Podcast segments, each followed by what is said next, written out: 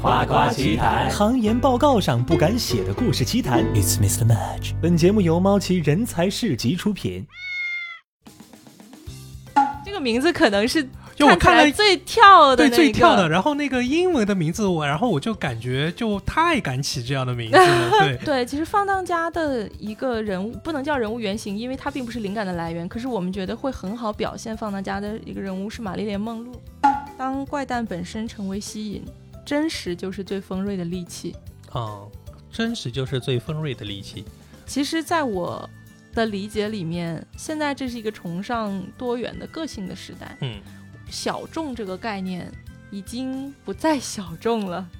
我非常喜欢科幻小说，对，对我觉得科幻某种程度上是人类幻想的最大化了。嗯，当然，我自己虽然是一个很感性的人，同时也是一个很理性的人。对啊，对啊。我很注重逻辑。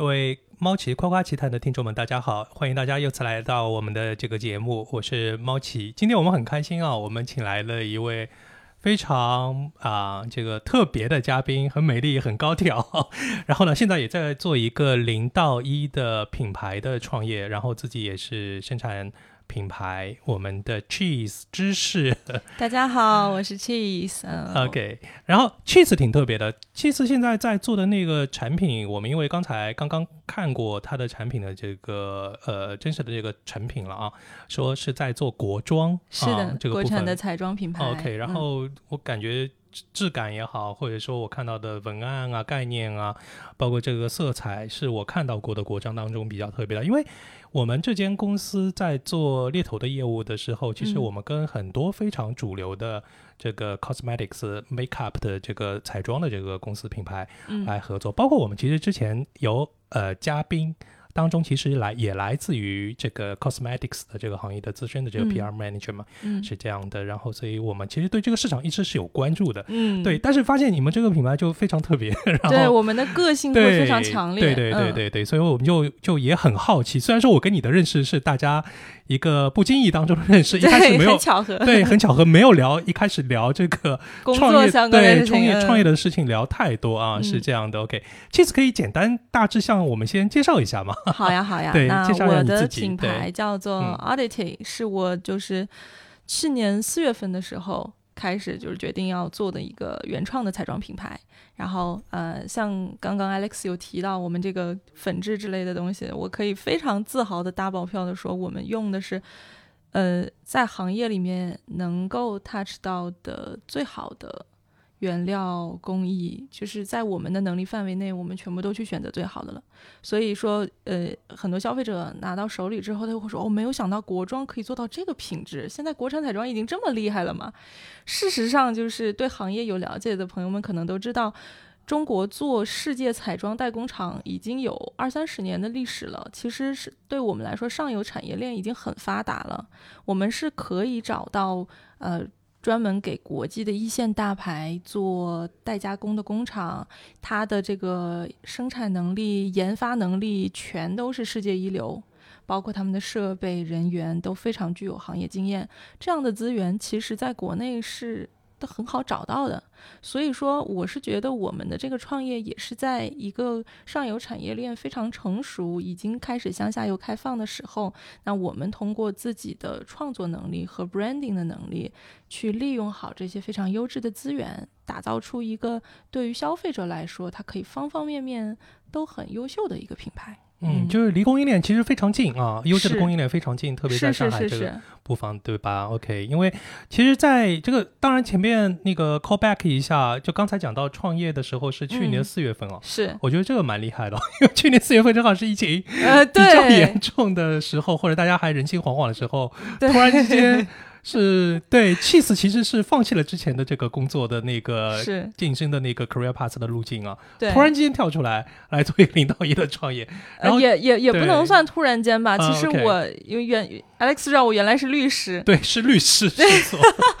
是做非诉讼的这个对非诉房地产的律师。律师。然后，其实在我从律所辞职之前，我就有很认真的思考，说自己希望的职业是什么。我不希望它只是一份 job，我嗯希望我能有一个 career。是然后那个时候的一个思考方式是我问自己说，如果你中了个彩票，然后你有花不完的钱，假设来一百万人民币吧，那你第二天睁眼还想去上班的工作会是什么？嗯，我是这样子去思考，非常理性的思考过，终极拷问过自己，对真吧？真真的终极拷问过，因为很多人说你有了很多钱，大家第一件事就是辞职出去玩或者什么什么，但如果你玩一段时间，你会知道你会无聊的，是你还是会需要一个 career 来实现你的人生价值。嗯。然后我思考了一下，我当时得到的答案是我希望能够做一个化妆品品牌或者是奢侈品品品品牌的那个呃 general manager。嗯我一想，如果是这样类型的工作，我就是有多少钱我都愿意一直去上班，嗯，就是我的热爱之所在。嗯，OK。我原先当律师的时候，花赚的钱也都花在这里上 OK，明白 对。是。然后呃，这个是我其实经过很多思考之后，最后得出来一个答案嘛，它是我找到的一个方向。然后另外一个想法就是说，其实我未必需要所有的钱之后再去实现自己的人生价值，我能不能有机会把呃。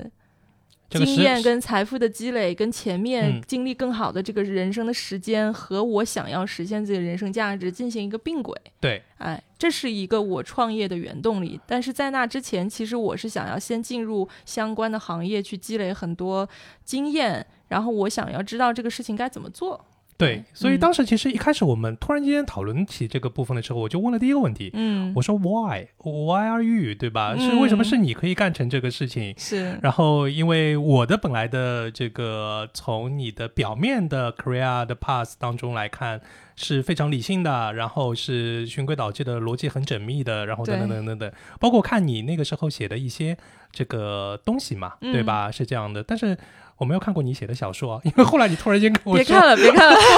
都是年少轻狂的作品。说，其实你也是一个呃写作的爱好者 writer 啊，虽然说没有大规模的正式的去发表作品，但其实也是在在这个部分当中是对。从青少年时嗯期一直就有在写，不管是学校里面，你可能去做一些呃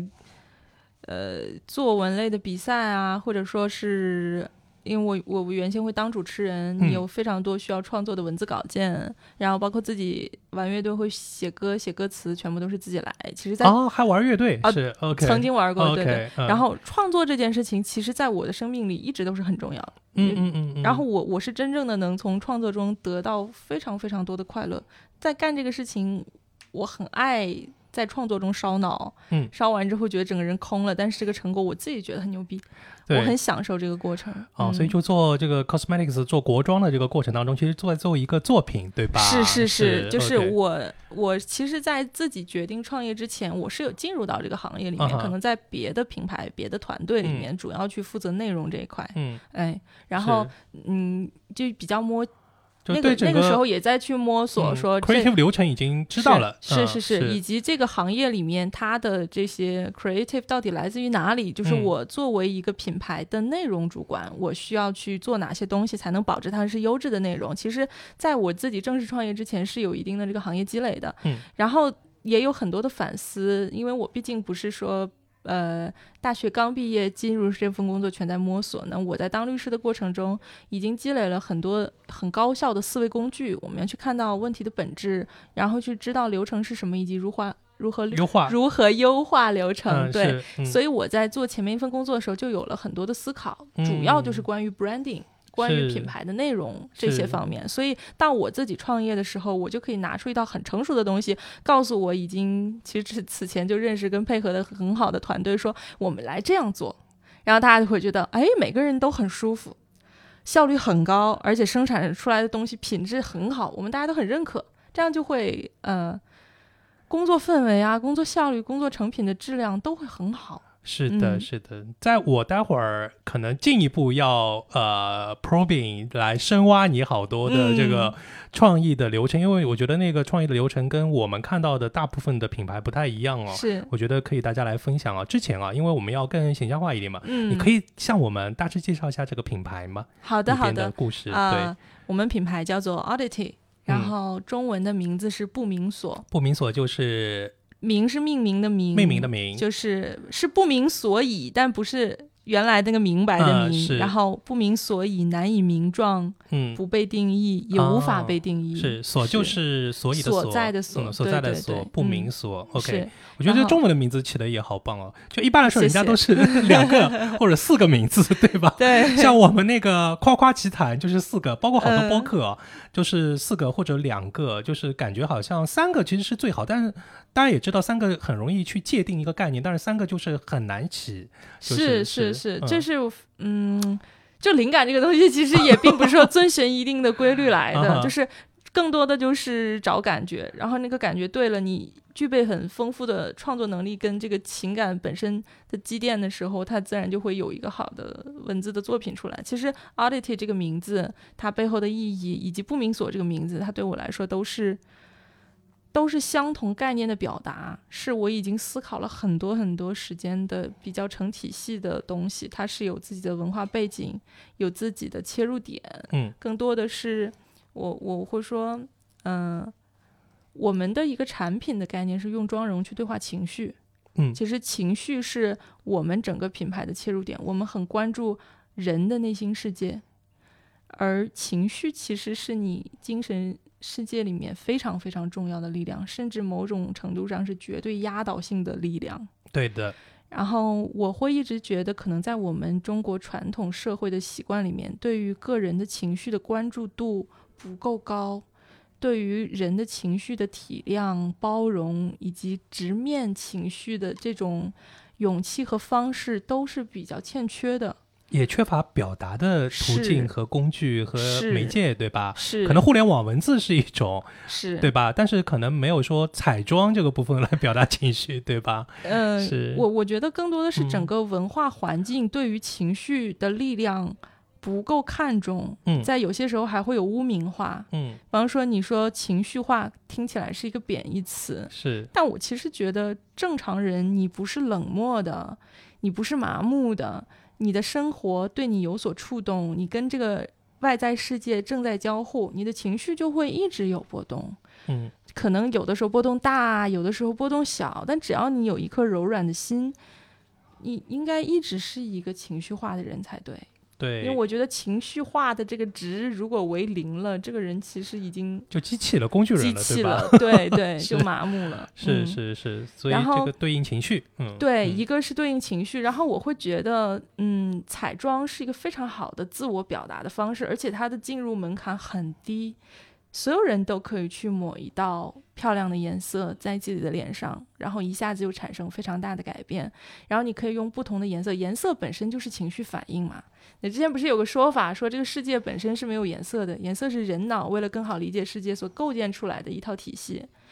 那其实它就是对应你的大脑的各种反射区，它会带给你各种各样的情感反应。所以很多时候我们，嗯，完全不懂艺术，不懂画，然后你也不知道为什么它好看，它不好看。可是你看到一幅很很棒的艺术作品，你可能心有所感，你自己也描述不清这是什么东西，可是你知道那个感觉，那种感动在那里，其实就是颜色本身。跟这个视觉本身带给你的这个冲击，然后我会觉得彩妆是一个天然适合承载这些东西的一个载体。嗯，我们的很多故事性的东西，可能我们品牌是有是有一个编辑部的，哦，有个编辑部，对是，负责灵感的诞生。哦，对，因为大大家都会说，呃，文字是创作最低门门槛最低的一种方式，那所有人都能写。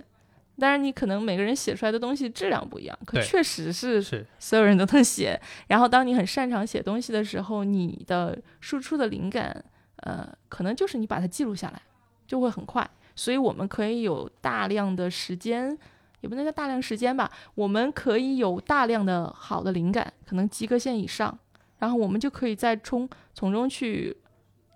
筛选出非常优异的那些。明白。我们可以保证自己灵感的来源，它是一种小说家式的灵感，是自带故事背景的、完整的世界观跟价值观的。所以这个东西在后续的整个视觉传达以及落地到产品的过程中，它可以很完整，而且这个东西它就直接变成了你的文案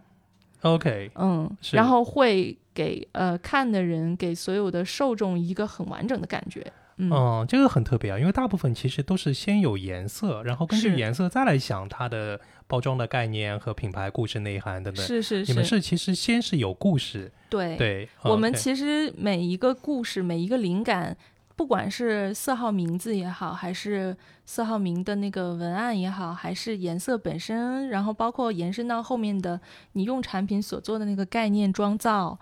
用模特去表现出来的那幅海报图片，它所有的东西都在描述同一个故事，所以嗯大家会有很我们的东西好像讲故事讲得很完整，是，而且我觉得这种电影感和舞台感特嗯别那个。比如说，我看到你们产品当中有叫放荡者，放荡家、有叫啊放荡家，然后嗯叫透明人，透明对人，嗯，对，就感觉就透明人，我第一时间我还跟你确认，我说是不是那个科幻小说的透明人，然后你说可能是不是不是是是另外嗯一个故事，对吧？？对。哎，这两个呃这个故事可以跟我们介绍一下吗？啊，好的呀，就是我们现在禁系列，就是 Oddity 这个品牌首发的系列叫禁系列，禁止的禁，Forbidden。嗯，然后其实它的一个灵感来源是在这个社会中所存在的那些让让你感到压抑跟禁锢的东西，它其实是会对你的内心造成很多情绪的反应，而这些东西其实是你很难去跟别人张口表达的。就比如说，呃，透明人，透明人的英文是 unseen，unseen，它对应的是那种孤独感。啊然后我们会去、去拆、去拆分、去剖析，说，因为我们大家都有过这种感觉，我们其实是对内剖析，然后再来交流的。说你在什么情况下会很希望自己是透明的？你希望自己不被看见，然后你的心理动因是什么？为什么你会产生如此孤独的感觉？我们是沿着这种，就是我们先首先对话自己的情绪，我们去理解它是个什么东西，然后我们再以故事的方式把它表达出来。像透明人他的那一句话核心是，嗯，啊，我来复述一下吧。啊，好的嗯，嗯就是人潮涌向我，孤独坚定地站在我身旁，日光淡化我的影子，我不存在，也不会受伤。好棒啊，这是一首诗啊，对，其实我们所有的这种文案真的是用诗的标准来创作的，嗯这就是我们自己心有所感，然后我们编辑部 写出来的诗，我们共同创作的，它就是很好的表达了我想说的东西，它就表嗯达了我的情绪。嗯嗯，然后我们在有些时候想要自己不被看见，不是因为真的不希望自己在这个世界上有任何存在感，而是说你得到了太多的负面的反馈了，你被这个世界打击的太厉害了，可能你想要的东西总是要不到。然后你想得到的，你每次去尝试，你每次鼓起勇气去做的事情，都失败了。然后你试图付出真心的时候，总是得不到温暖的回应。然后人受伤多了之后，就会封闭自己，又有点逃避，逃避。其实透明人所对应的那种孤独是逃避的孤独，明白，他人在那里，但是希望自己不存在。透明，对吧对？OK，好吧，这是一个非常完整的故事啊。是，是然后包括像你说的放荡家，对，放荡家们，呃，来我帮们们现在。我们现在已经上市的两款无嗯色眼影是蒙羞者 Shame 嗯和放荡家 Slut。嗯他们俩其实在我心里是非常属于女孩的颜色，哦，呃，来跟我这个直男介绍一下。因为其实蒙羞者跟放荡家所对应的这种情境，很少有男生体会到，但是在现在这个社会里成长起来的，在一个性别刻板印象还是很强的社会里面，大家从女孩从小被教育女孩应该是怎么样的，对不对？然后有很多的教育，我们且不去讨论它是否合理这个问题，因为它确实存在。它会给女孩造成很多我应该怎样才是对的，然后而且是不是因为我这个人，不是因为我作为一个个体的任何特质，而是因为我的性别，所以性别刻板印象所带给女生的束缚以及污名化，可能蒙羞者他对应的是这个社会所存在的普遍存在的荡妇羞辱，所给人女孩带来的那种畏惧感。像我们有写过一篇文章，是在讲西西里的美丽传说，它的女主角玛莲娜，哦，OK，她是一个非常典型的蒙羞者，对，她是一个被这个世界逼着承受羞辱的一个角色。然后大家看，很多人看完那个电影会有非常多的感触，但事实上，这样子的类似的事情、类似的情境跟情绪，在很多的女孩的生活中一直在上演。然后我们会有一些朋友，我们的消费者，我们品牌的忠诚的粉丝粉丝爱好者，对，在他很喜欢蒙羞者的这个眼影盘的颜色，他觉得很漂亮，但是他对这个名字有一种下意识的排斥，他觉得被戳中了，他自己就是一个蒙羞者，他不想去面对跟承认这个事情。嗯，当然，后来我们也聊了很多，他觉得我可以鼓起勇气。然后他最喜欢的是整个系列里的反抗军，OK，对他很想反抗，他明知自己是个蒙羞者，但他很想成为一个反抗军。嗯，所以其实，在我的整个故事里面，蒙羞者、放荡家跟反抗军是有一个衔可以衔接起来的故事线呢。明白明白，嗯。是多人物角色可能组成你们这一是的，是整个的，时期的这个产品完整产品线啊，是，，对，就是我们对话的情绪，它落点一定是在人的身上。嗯嗯，所以我们嗯。希望，嗯，可以通过人的形象跟人的故事，嗯，让大家产生共鸣感，然嗯后得到一种哦，原来我有过这样子的想法，它是被理解的。明他以白别人所创造的故事的方式呈现在我面前，它照见了我的生活，而我得到了情感的宽慰。是嗯。是，放大家可以跟我们讲一讲可以可以可以就是这个名字可能是 看了起来最跳的对那个最跳的，然后那个英文的名字我，然后我就感觉就太敢起这样的名字了，对，所以我就觉得可以大家其实讨论一下，对，对，其实放荡家的一个人物参不能叫人物原型，因为它并不是灵感的来源。可是我们觉得会很好表现放大家的一个人物是玛丽莲梦露，哦，就是呃，放大家的那首诗，其实我念完，或许你也就理解它的一个含义来来来，欢迎帮我们念一下，谢谢。今天是诗歌朗诵，对对，OK，呃，全世界最偏爱的花瓶，浮华梦境，璀璨明星，为和平贡献一个仅供拍卖的吻。无人愿意了解我的灵魂。哇塞，好棒，进入到这意境当中了，是。OK，她其实是一个女明星的形象，是，她是是一个性感尤物，是。可能这个世界都在表面上非常的追捧她、爱慕她，呃，可是她是被物化的，嗯。她是一个花瓶。嗯。她真正内心怎么想，没有人在意，她被娱乐化了，是，就是说这样子的女性，比如玛丽莲梦露本人，她处在非常疯狂的追求当中，她有些时候会被打动，爱上一些人，然后像玛丽莲梦露被称之为 slut，嗯说她有很多的情史啊之类的。其实她可能在追求的是自己的爱情，在追求的是自己精神世界里的那些价值和她想要的东西。可是人们只会以物的这种方式跟眼光去评价他，就贴了他一个商商标化的标签，对对吧？是它嗯整个人被变成了一个商品，而且是极具代表性的商品，它嗯成为性感尤物的代名词，嗯甚至某种程度上性感本身的代名词。可是事实上，没有人关心他在想什么，他的灵魂到底在一些什么东西。就是我有看到一些文章说，呃，玛丽莲梦露其实是一个智商很高的人，可是没有人知道，大家只希望看到她的金发和甜美的笑容。然后性感尤物的身体，你最好就好好的去扮演这样一个花瓶的角色，你不要想太多。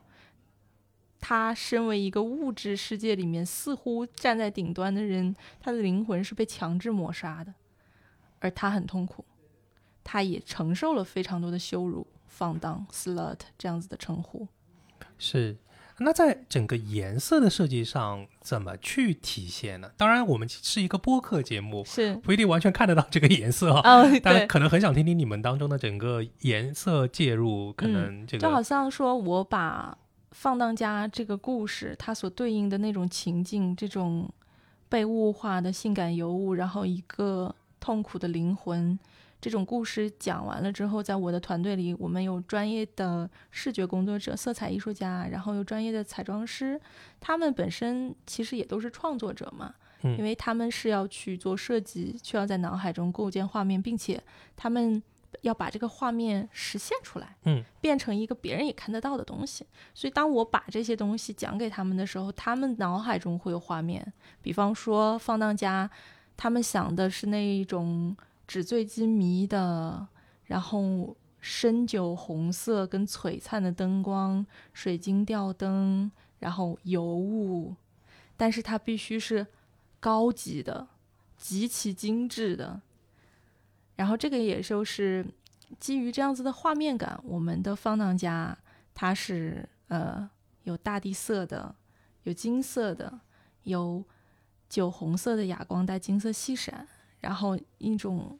光感非常高级的珠光，嗯。是它其实是很适合去打造那种天然美人的轮廓感，哦它可以画很好的骨相，是。而且它有很浓郁艳丽的颜色，嗯。并且它也有这种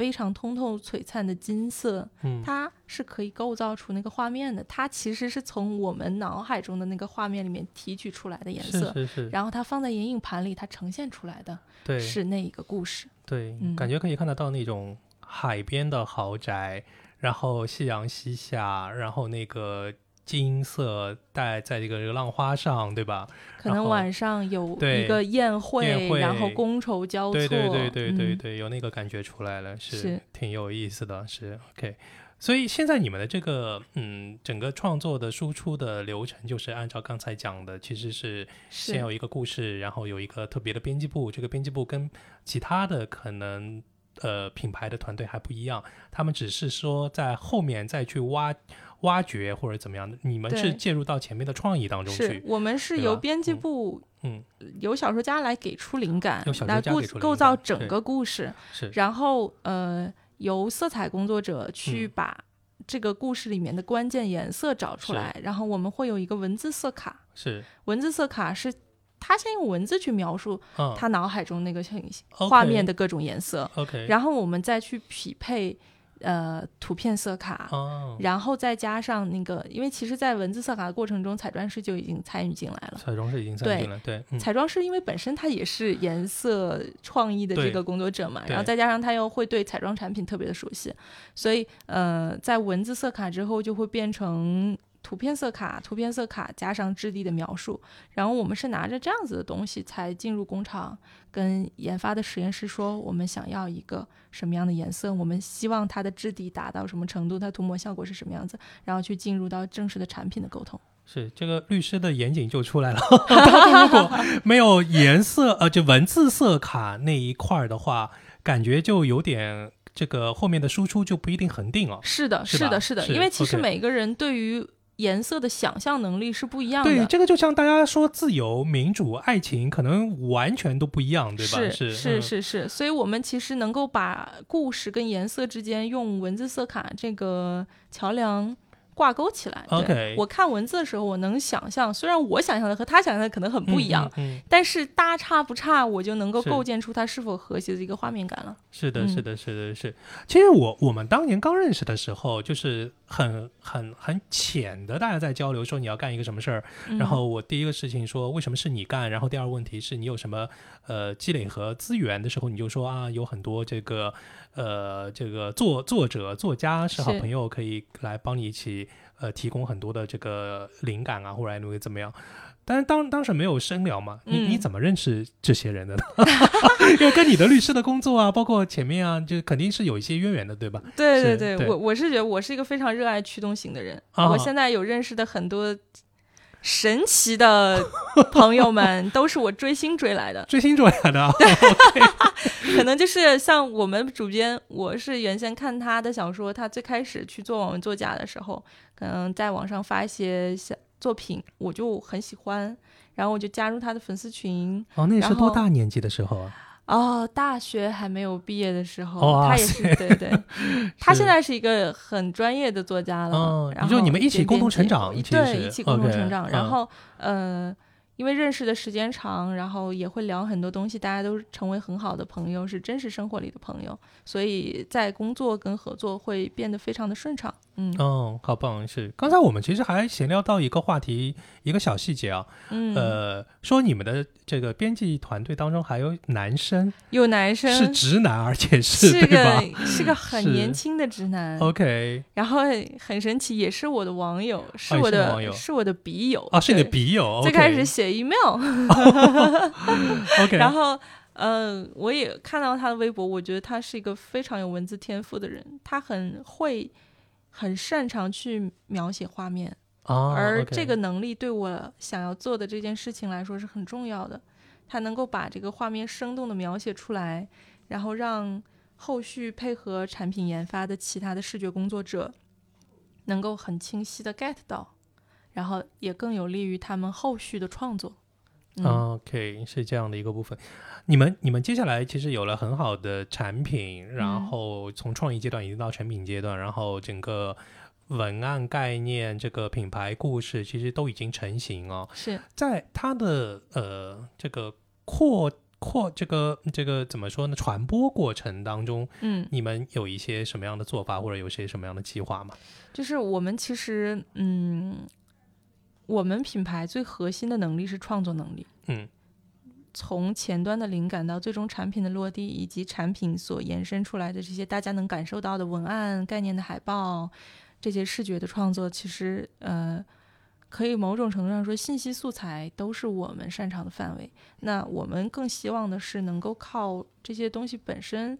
在合适的途径被大家看到，它就有吸引人的功力。因为我的个人的一个理解就是，当你在做广告广而告之这个动作的时候，如果你本身的素材的质量越低，你越需要靠不断的重复跟洗脑，大家才能记住你。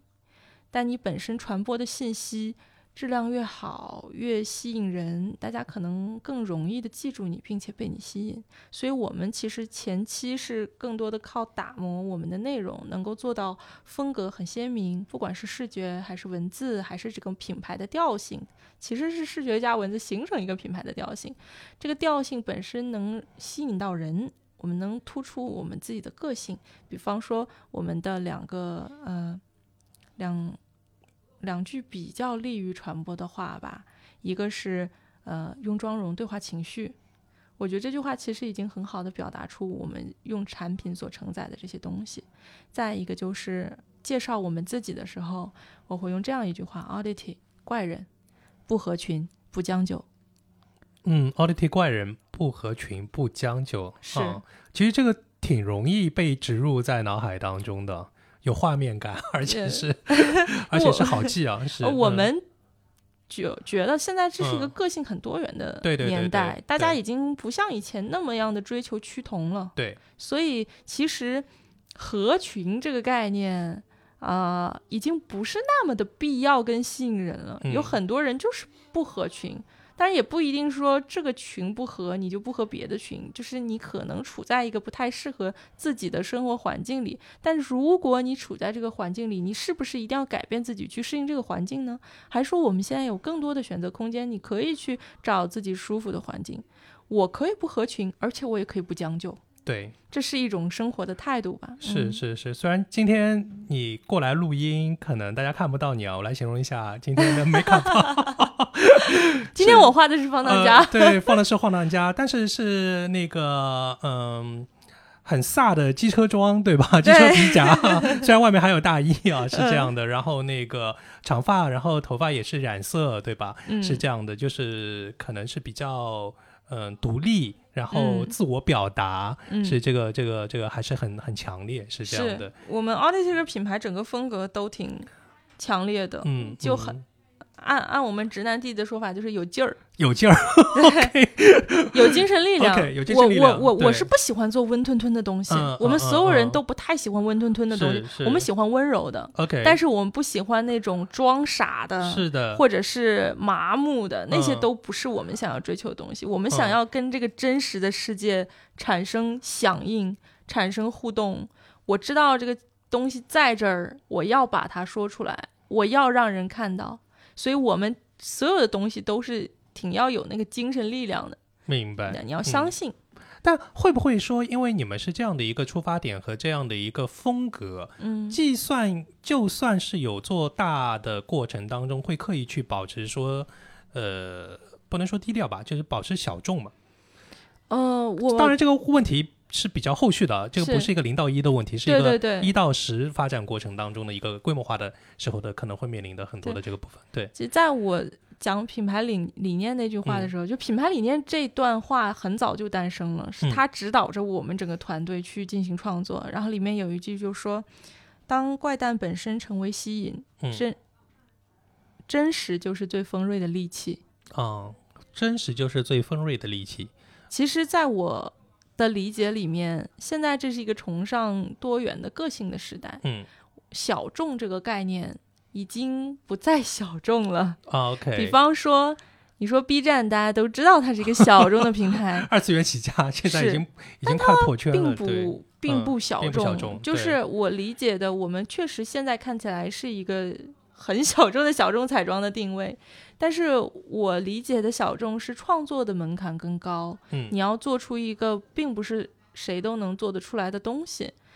但是是不是说，嗯，能欣赏它的人也很少呢？我觉得并不是。明白是可能这个世界上的那些知名的画家，他的嗯作品，你可以嗯说他是非常小众的，但是同样能够欣赏他的人是很多的。是是嗯是。嗯，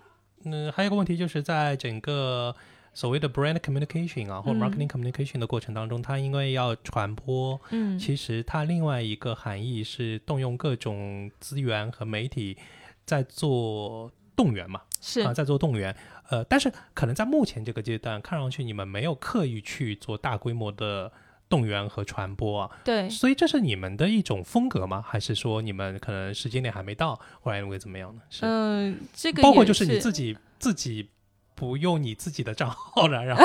对吧？比较特别，就希望就关注你的作品多一点，你的产品多一点，而不是关注你本人多一点，是对吧？这这个是就涉及到一个关于品牌的深度的问题了。嗯我们现在这个行业，我不是说这个行业吧，整个国家的各个行业都有比较龙头的品牌，可是所有人都在，也不能所有人，很多人都在忧虑我们的品牌力缺失的问题。就是其实 branding 它不是它不是 trademark，嗯一个品牌，它不只是一个商标，它不只是一个商业贸易的标识而已。当商标能够成为品牌，它背后要有文化的内涵，它要有更深的一个积淀在里面。那我们希望能够建立更完整的世界观，更完整的生活态度。我们介绍自己的时候，欢迎来到不明所，这里是 Oddity 的世界。我们希望能够把我们所处的这些世界，我们这些不合群、不将就的人，到底活在一个什么样的世界里？我们的理想世界是什么样的？我们想把这个东西构建出来，它由 Audit 这个品牌来承载我们的所有产品，我们在讲的所有故事，它都是内外一致的，是。然后，呃，基于此呢，我们会觉得传播上会有很多很多维度，很多很多点可以挖。可是你要用什么样的维度、什么样的面貌，在什么样的平台平台去做展现，这个就是变成一个很现实的平台调性的问题了。嗯，不同的平台它有不同的用户群体，有不同的兴趣偏好，那我们要以怎样的合适的面貌在这个平台上面呈现，才更容易得到这个平台的用户的认可和喜爱。这个也是我们现在正在摸索，然后也逐渐得到一些经验跟教训的这样一件事情。然后你像您说，为什么没有一个大范围的？因为我是觉得吧，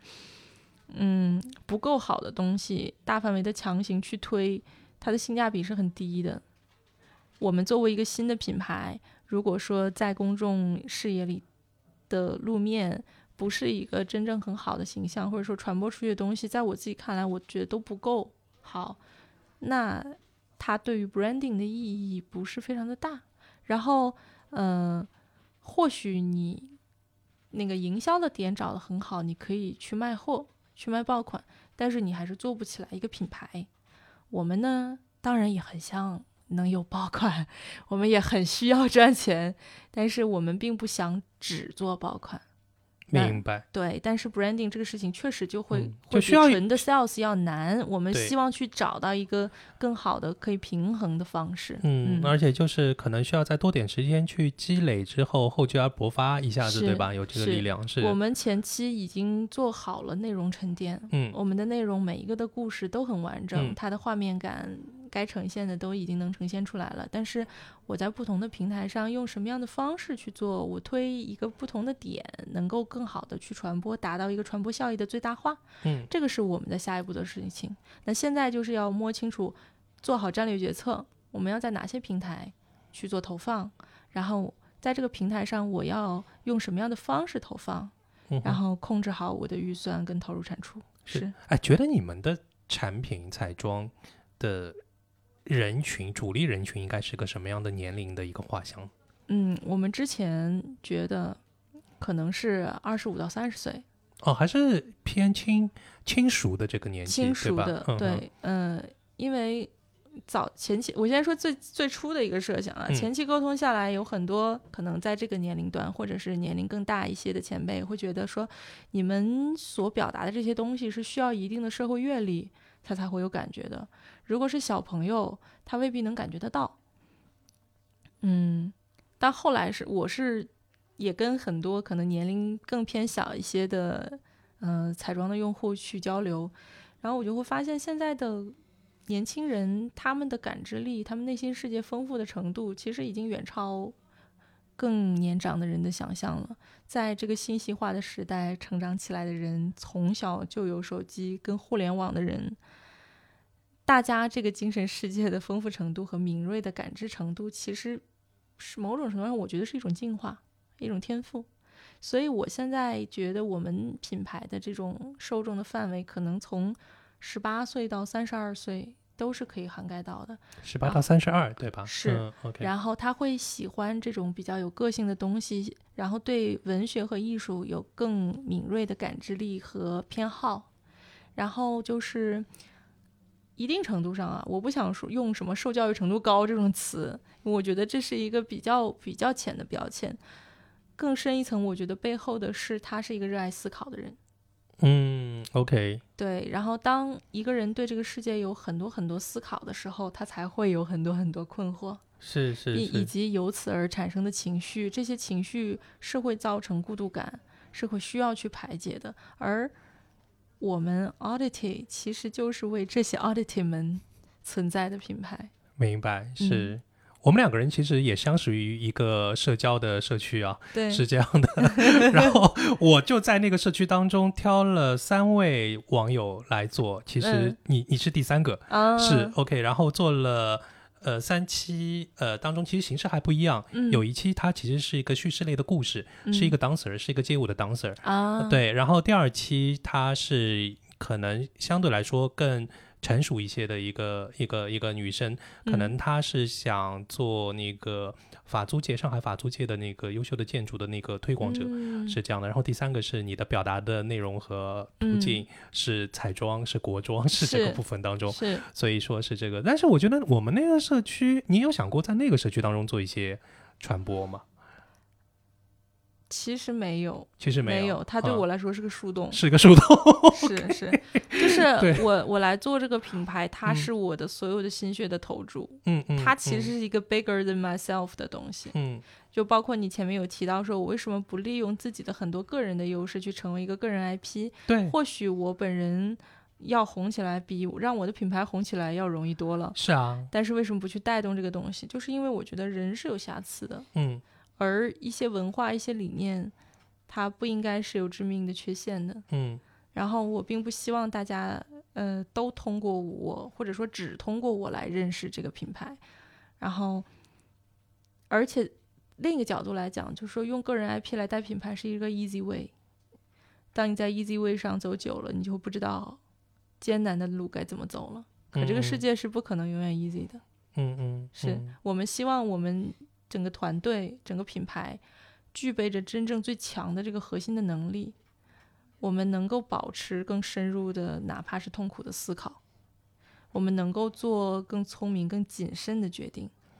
哎，我觉得这个概念也很好，也有画面感。有没有想过做类似于像思考家、思考者 这样的一款产品吗？我觉得这个有点大，有有点大。大对但是在我们的品牌理念里面有很重要的一块，就是说要相信思考的价值，嗯相信思考有意义。嗯，这是我们想要去相信的事情之一。我们也希望很多因为思考不到结果，或者因为思考感到痛苦的人，他能够听到我们想要说的这个话。嗯你在做的这件事情，这些占据了你很多的时间、精神，导致你可能跟这个世界不太合群，被认为是一个怪人的这些繁复的思考、沉重的思考，它是有意义的。是，我我觉得你们抓，包括您啊，抓那个呃核心还是抓的很准确啊。包括就是刚才你让我来摸那个嗯，妆、呃那个彩妆的时候，我说那个嗯。质感啊、很像巧克力，然后你突然间说对啊，你们其实就是想要做对成对对对，生巧那个部分，我们我们在详情页里面有描述质感的时候，用了生巧触感 OK 这个词，其实它也是来自于一个消费者的反馈，是说我拿着样品给他，我想要寻求意见的时候，他摸了也说，哎，这个好像生巧哦、对，然后我一下子就非常喜欢这个描述，因为我觉得又很准确，而且又很有画面感，而且很诱人。而且很诱人，对，对。就是我前期可能也看了一眼，就是一些嗯。材料，你们的品牌的材料，但是我倒没有被文字上面说生巧质感这个东西完全记住，嗯，我是完全就是靠第一时间来来摸的时候，就是感觉的是，这个是我觉得，嗯，很多品牌或者说很多商家在做宣传的时候，他会极尽吸引人之能事。嗯，呃，什么样子的传播力度好，什么样子大家会感兴趣会下单，它的那个环节可能在你购买了之后，它的环节就终结了。但是我们希望这个环节可以更长一些，所以我们是从产品本身去挖掘它到底真正的优点是什么，真正吸引人的点是什么。这个真正是指消费者拿到手里正常在使用的过程中，他所能感受到的东西。我们希望如实的去传达我们这个东西好在哪儿，而不是自吹自擂。所以这样子，我觉得这个方式会很难，前期确实小文还会更难一点。是的，对，然后但是它是契合的，它是完整的，所以当有一些人会觉得，哎，生巧触感到底是个什么东西啊？他可能注意到了，但是他拿到手里面一摸，哇，原来是这样的，真的是这样。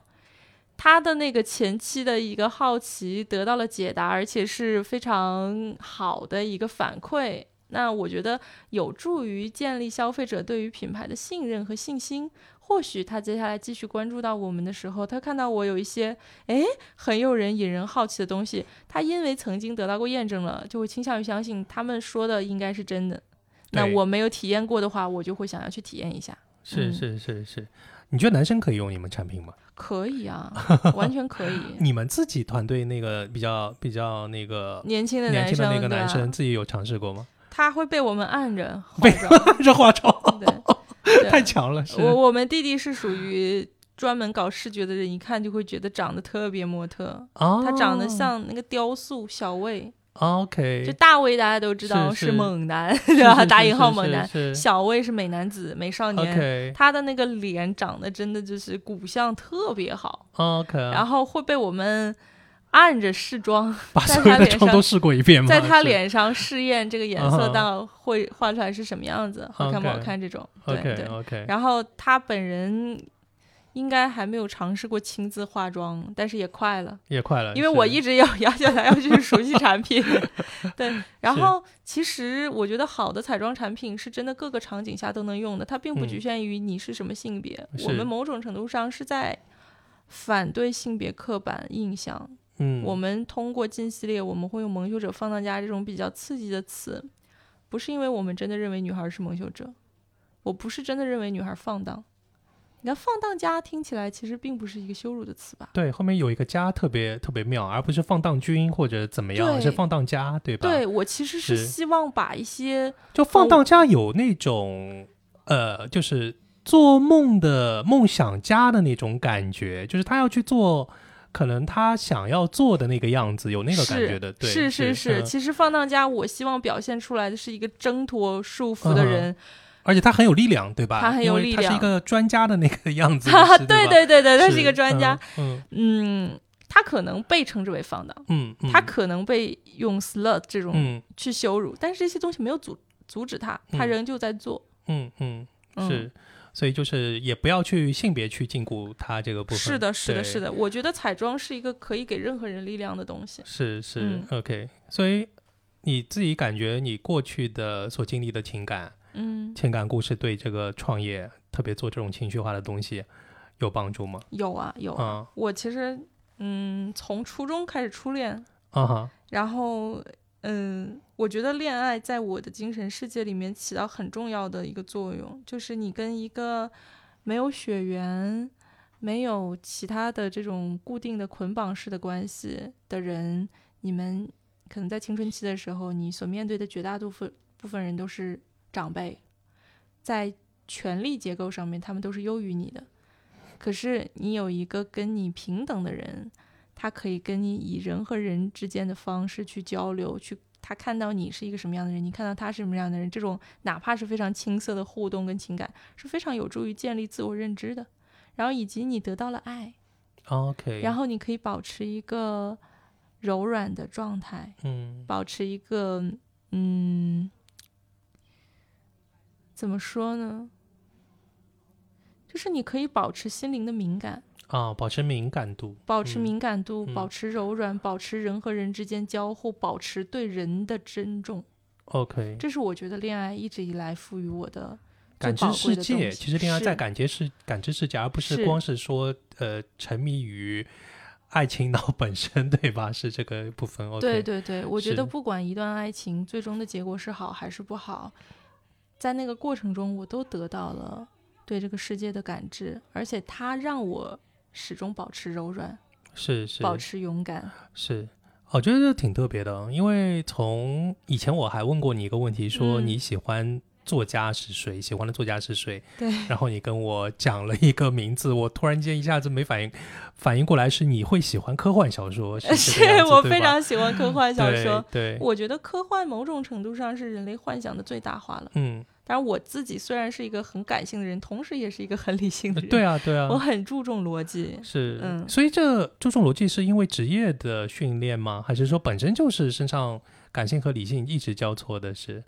都有？因为我其实觉得感性跟理性并不是矛盾的东西，不矛盾，不矛盾，你是可以同时在两者之间都达到一个很高的。值，嗯，然后我觉得理性是处理问题的工具吧，它是一种思考工具。你很多时候需要清晰的划分，甚至出来抽离出来去做判断的能力。我觉得理性是用来处理的，它是一种效率工具，嗯，而感性是你。作为一个人的存在，你去感知这个世界跟这个世界的互动，是个认知工具，其实是是是，或者说它是生活本身，对吧？对，就是你你还是要更关注一下你自己感受到了些什么东西。如果只用理性去压抑的话，会容易出现心理问题。对，这个我也最开始说，我们说用 ality 会说用妆容去对话情绪，我们希望能够鼓励大家去释放一些，对，更多的去正视自己的情绪问题。就是在可能在美国或者一些发达国家去看心理医生是很常见的事情。哦，完了，我最近精神状态不太好，或者我最近心情不好，我觉得我需要去跟我的 therapist 聊一聊。但是在国内，好像去看心理医生变成一种羞辱。嗯，我觉得这种因为它是心理疾病，对吧？强调在疾病两个字上面。对，就是哪怕是疾病，其实也没什么大不了。你会因为自己感了冒、骨了折去看医生，感觉到羞耻吗？啊，我真的是个废物，我根本就不配活着。你不会的。但心理疾病大家就非常的讳疾忌医，我觉得这个不健康。嗯，对。然后现在也有很多数据说，可能心理。疾病或者是起码心理亚健康的状态是非常普遍存在的，在一个结构性的压力很大的社会里面，其实人人都承受承受着过量的压力，嗯，这个一定会在你的心理造成问题。如果不能正面的去面对情绪问题，面对自己的精神世界，学会化解，那就会很很苦。就会发生很多的问题。我知道从结构上，我们这个小品牌可能改变不了太多，但是我希望我传达出来的东西是真的对大家有帮助，是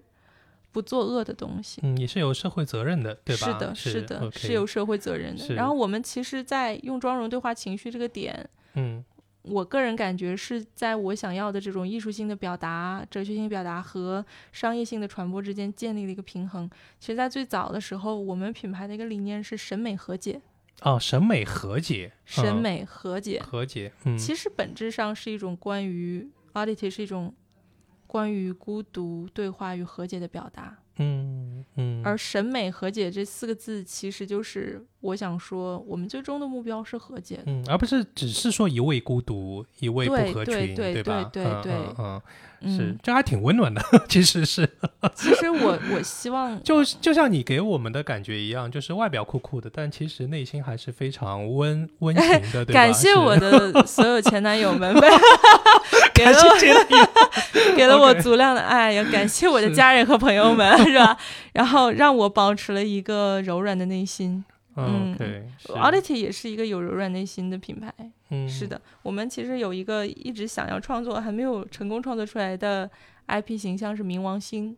冥王星啊，对，冥王星的故事其实很打动我，就是一方面它曾经是九大行星，对后来它被降等了。降等了，对对，它一直在太阳系非常遥远、不见光的那个地方，它是一个 Audity。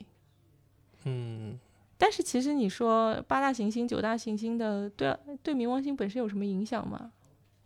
也没有啊，它就是在它的轨迹上这样子运行。然后呢，冥王星有两个让我觉得很浪漫的点，就是说，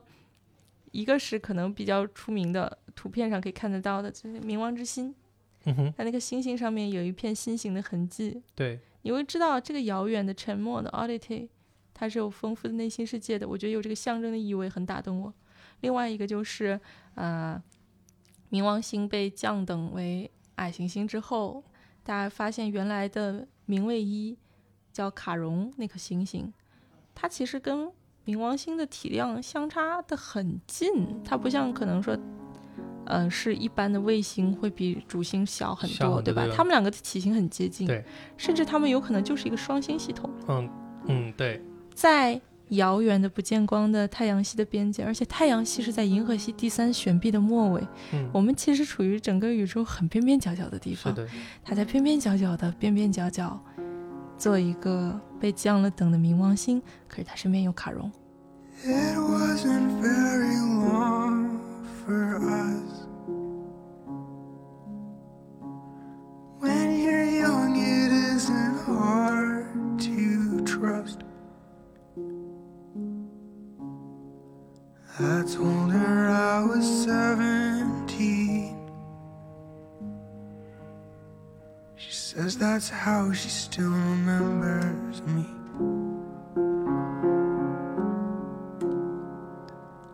I have many words to say.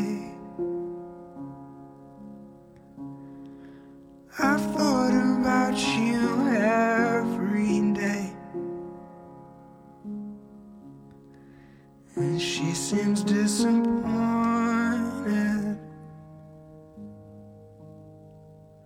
I say that I'm not happy yet. And I